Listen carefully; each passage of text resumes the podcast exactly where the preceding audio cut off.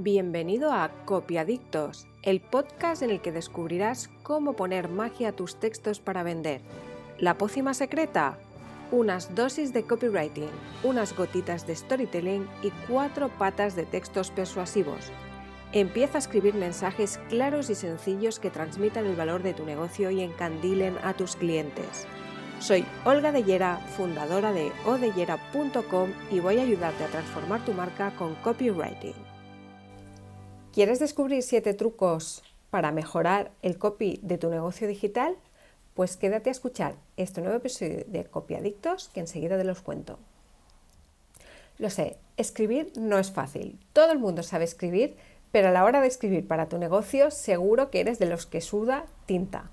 Y además no solo eso, sino que después de, terminar de escribir, que te cuesta sangre, sudor y lágrimas, lees el texto y no te acaba de gustar. El secreto para unos buenos textos es la edición. Pero aparte de recortar, que eso es imprescindible a la hora de editar, también tienes que tener en cuenta otros puntos para que tu copy sea persuasivo y se pueda leer bien. Por eso lo primero que tienes que hacer cuando escribas es despejar las dudas del cliente, decirle de una forma clara, eh, si puede ser ya con el, con el título y el subtítulo, que tú tienes aquello que necesita él para su problema, para resolver su problema. Si tienes lo que él está buscando. Eso es lo primero. Lo segundo que debes tener en cuenta es que debes usar un lenguaje simple. Cuanto más eh, complicado sea el lenguaje, más difícil va a ser para el cerebro del lector procesar la información. Es algo que, mm, que no funciona a nivel consciente, es decir, tú a nivel consciente puedes leer un texto con un lenguaje, digamos, de un nivel más alto, más no tan simple y te puede parecer muy fácil de leer, pero realmente em, si pones, por ejemplo, eh, palabras como muy abstractas, eso al cerebro del lector le supone un gasto de energía extra porque tiene que eh, encontrarle el sentido a esa palabra abstracta. Entonces, cuanto más simple sea el lenguaje, menos tiene que pensar el cerebro del lector y más fácil es que le entre toda esa información y le persuada. Por eso en copywriting siempre decimos que los textos que escribas tiene que entenderlos hasta un niño de primaria. No es que tengas que utilizar un, lenguaje simplón, sino un lenguaje simple, que es distinto. Otra cosa que debes detectar cuando edites tus textos es si has utilizado lenguaje vacío o lenguaje demasiado técnico. El lenguaje vacío es ese lenguaje que, que no dice nada y que suele ser frases hechas que se utilizan hasta la saciedad en la mayoría de páginas web porque suenan bien, porque siempre se han dicho, pero que en realidad no están diciendo nada. Estas frases son clichés que lo único que consiguen es hacerte sonar distante más que convencer a la persona que está leyendo para que compre.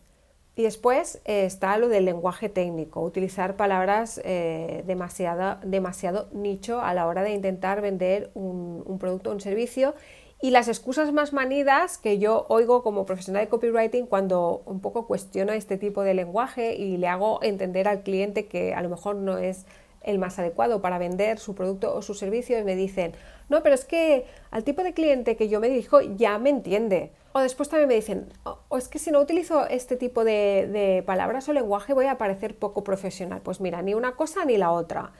En primer lugar, que tu cliente entienda esas palabras no significa que esas palabras convenzan a su cerebro para que compre. Y en segundo lugar, eh, ¿quién te ha dicho que utilizar un lenguaje más simple sin tanto tecnicismo es menos profesional?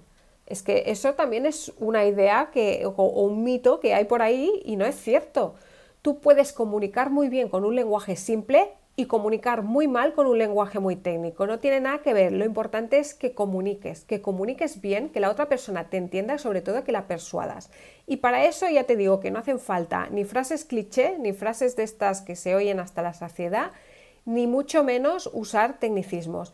Sí que es verdad que en determinados productos o servicios no está de más utilizar alguna palabra técnica porque no puede decirse de otra manera o incluso para dar también ese toque de, pues de, como de profesionalidad, ¿no? Pero es como un toque, es un pequeño guiño. no hace falta rellenar el texto con, tecnicismos, porque al final el cerebro eso es lo que hace es cansar, cansarlo y, que no digiera bien la información. Explica las cosas de forma sencilla, no hace falta buscarle tres pies al gato ni rizar el rizo. Y eso es lo que tú tienes que detectar cuando, cuando estés editando tus textos. ¿Has rizado el rizo? ¿Has utilizado mm, lenguaje demasiado técnico? ¿Has utilizado frases hechas? Elimínalo, cámbialo. Después también es importante eh, que los textos que escribas eh, tengan un ritmo, que no sean muy monótonos. Y el ritmo se consigue combinando frases cortas con frases subordinadas, con frases más largas. Si tú eh, tienes tendencia a escribir frases cortas, lo que da la sensación es como de, rapidez, ¿no? que al cerebro casi que no le da tiempo de asimilar la información. Has terminado una frase y empiezas otra, otro concepto, otra cosa nueva que asimilar. En cambio, si vas combinando frases cortas, es como, vale, tengo esta información, entonces viene otra frase larga donde me estás explicando algo más detenidamente, el cerebro procesa eso, luego viene otra frase rápida y ese ritmo hace también que la lectura al no ser monótona no duerma el cerebro y el cliente también esté más enganchado en la lectura y por lo tanto absorbiendo esa información que, que quieres darle. Otra cosa que debes hacer en la edición es eliminar los superlativos. Los superlativos son exageraciones. El servicio más rápido, los profesionales excelentes, el producto eh, novísimo. Todo eso lo que hace es quitarle credibilidad al copy, aunque a tú te parezca lo contrario. Todo el mundo puede decir que su servicio es el más rápido o que tiene profesionales excelentes o que el producto es, vamos, de lo más nuevo. Si lo pones, yo no te digo que no lo pongas, te digo que lo, más bien que lo evites. Pero, suponiendo que quieras ponerlo, tienes que respaldarlo con datos. Es decir, si, tienes, si tú dices que tu servicio es el más rápido, di por qué es el más rápido y aporta datos. Si dices que tus profesionales son excelentes, di por qué son excelentes, cuál es el motivo y, si, y el motivo que des también tiene que estar apoyado con datos objetivos, que el cliente pueda saber que no le estás metiendo un gol. Y así con todo. Si no puedes apoyar tus proclamas, quítalas, no uses superlativos. Otra cosa que debes tener en cuenta cuando edites es evitar el abuso de adjetivos. No digo que no uses adjetivos, de hecho hay que usar los adjetivos en determinados momentos, sino que no abuses de ellos. Abusar de los adjetivos hace que la lectura se vuelva muy pesada y muy lenta y eso aburre el cerebro del lector y puede perjudicar a la hora de persuadirle y de vender. Eh, puedes usar adjetivos cuando toque. Por ejemplo, si vendes un jersey de lana, lo que quieres transmitir es cómo es ese tipo de lana, porque em, activar los sentidos del lector ayuda también a vender. Puedes decir que la lana es suave, que es esponjosa. ¿Vale? En ese caso tiene sentido porque estás vendiendo un jersey de lana y quieres transmitir cómo es la lana. Pero poner adjetivos de forma gratuita, no. O sea que es otra cosa que debes tener en cuenta al editar. Y ahora quizás te estás preguntando, bueno, ¿y cómo sabré yo si el adjetivo es un adjetivo que tengo que usar o es un adjetivo que no tengo que usar? ¿Lo quito o lo dejo? Bueno, pues es tan simple como pensar, este adjetivo que pongo está aportando valor al texto, le está aportando una información que necesita saber el cliente para decirse a la hora de comprar o a la hora de hacer lo que sea, la acción que tenga que hacer, o es un adjetivo que he puesto yo para que el texto se vea bonito. Si te haces estas preguntas, tú mismo, aunque no seas experto en copywriting, vas a llegar a la conclusión correcta y vas a saber qué adjetivos tienes que quitar y cuáles tienes que dejar. Si el adjetivo tiene una carga emocional y una carga sensorial, ahí le has dado. Eso es importante a la hora de persuadir que generes esa carga sensorial y emocional. Eso ayuda a vender, como lo que te he explicado del jersey de lana. Otra cosa que puede pasarte es que haya un adjetivo a lo mejor que sea muy útil para el copy que estás escribiendo, pero sea muy repetitivo. Bueno, mi consejo es utiliza un diccionario de sinónimos. El diccionario de sinónimos te va a ayudar a encontrar pues, otras palabras que expresan lo mismo y así el texto se va a ver mucho más profesional, mucho más nutrido y, por supuesto, no repetitivo. Por ejemplo, en lugar de, de bonito, pues puedes utilizar magnífico, encantador, espléndido.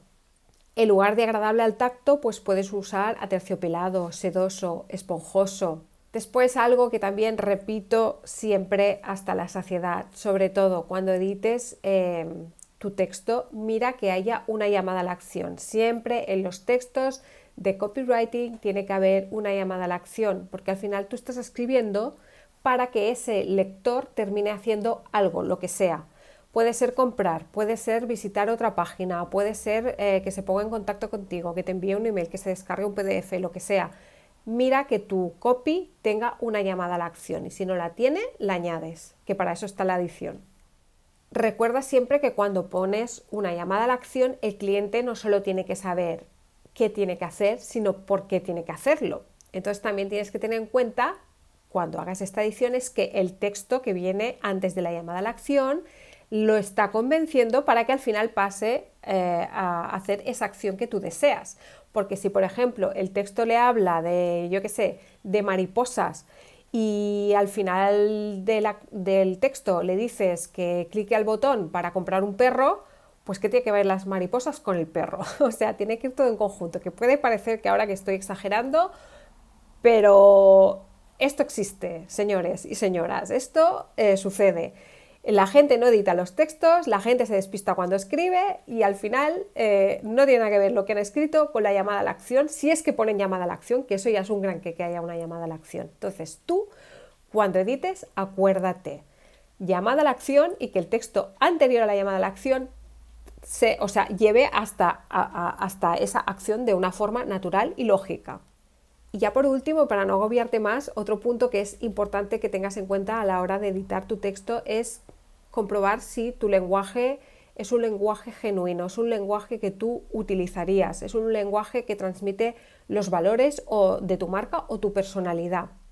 Es imposible eh, vender si tu, si tu copy no tiene ni personalidad, ni carácter, ni transmite valores, ni conecta con el lector. Escribe siempre en un lenguaje que se adapte a ti Ah, y recuerda, no escribas sobre el servicio, escribe sobre el servicio aburre. Escribe sobre el problema y la solución que quiere el cliente. Eso es lo que va a engancharle con un lenguaje, como te he dicho, que transmita tu esencia, tu personalidad como profesional, los valores de tu marca. Pues hasta aquí el episodio de, hoy. Creo que con todos los detalles y trucos que te he dado puedes hacer que tus textos brillen, que parezcan escritos casi por un profesional. Yo creo que van a quedar muy bien si aplicas todos estos secretos de copywriter profesional. Y, bueno, y si aún así no te ves capaz de, de escribir tus textos, pues nada, oye, puedes pasar por mi página web que es odeyera.com donde hay servicios de copywriting para profesionales del mundo digital y, bueno, y te puedo echar un, cable. Y nada más, eh, si te ha gustado este episodio, te recuerdo que puedes suscribirte al podcast Copiadictos, donde cada jueves publico puntualmente episodios sobre copywriting, SEO, storytelling, marketing digital para ayudar a profesionales como tú a mejorar y avanzar en su negocio. Y nada, muchas gracias por escuchar hasta aquí y hasta el próximo jueves. Y hasta aquí el episodio de hoy. Te espero en el próximo con más magia, más trucos y más consejos para mejorar los textos y la comunicación de tu negocio online. No olvides compartir y dejar tus comentarios. Y recuerda que puedes encontrar más recursos para vender más y mejor en odellera.com.